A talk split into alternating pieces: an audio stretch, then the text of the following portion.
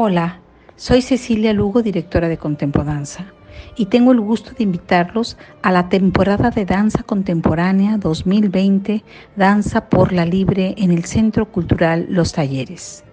Presentaremos dos obras icónicas del repertorio de la compañía, Nicolasa y Marea de Arenas. Nicolasa es una pieza coreográfica que trata de tres mujeres y un abanico. El abanico significa el poder y la danza refleja de manera simbólica la lucha de estas tres mujeres por tenerlo. La música es el Danzón Sinfónico número 2 de Arturo Márquez, poderosa pieza musical que le da cuerpo a esta obra.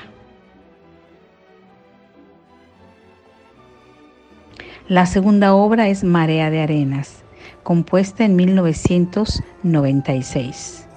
Esta danza nos habla del exilio, la música, una exquisita música sefaradita del siglo XIV, anónima, en la voz de Jaramar Soto. Es un fragmento de una obra mayor compuesta en los años 90. Es una pieza muy danzada que nos comparte el gusto por la música y la danza en un diálogo amoroso. Este programa se llevará a cabo los días 4, 5, 6, 11, 12 y 13 de septiembre. Los invitamos a que nos acompañen en este esfuerzo por regresar a una nueva normalidad y comenzar a hacer lo que más nos gusta, danzar. Los esperamos.